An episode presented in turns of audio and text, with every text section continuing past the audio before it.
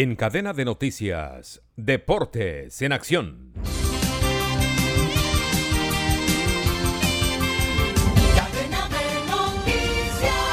Y hablamos del debut del Mundial de Clubes, donde también se estrenó el bar en directo.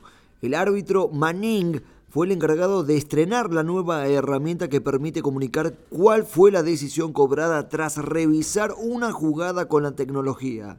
Ocurrió en el partido entre el Al-Ali y Auckland City. El equipo de Egipto, el Al-Ali, goleó 3 a 0 al Auckland City de Nueva Zelanda, pero el estreno de la competición trajo aparejado el debut de esta nueva herramienta porque el VAR en directo hizo su presentación dentro de un reducto con capacidad para más de 60.000 personas. Recordemos que el Mundial de Clubes se está llevando a cabo en Marruecos. Y también hay que tener en cuenta que en este Mundial de Clubes está participando el Flamengo, campeón de Copa Libertadores, y también el Real Madrid, campeón de la Champions League, además del conjunto Wydad de Casablanca de Marruecos y el Al Hilal y el Seattle Saunders de la MLS.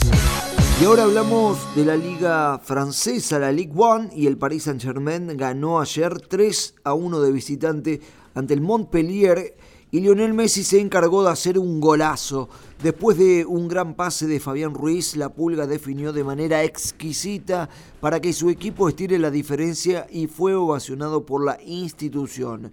Anteriormente le habían anulado un gol por offside, sin embargo el astro argentino tuvo una segunda oportunidad y no la desaprovechó. Con esta victoria el Paris Saint-Germain es líder con 51 unidades. Su escolta, el Marsella, está a 5 puntos.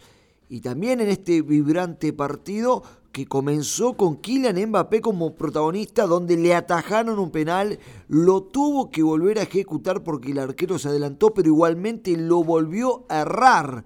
Y el francés, minutos después, salió por una lesión retirado de la cancha. Pablo Lucas Candelaresi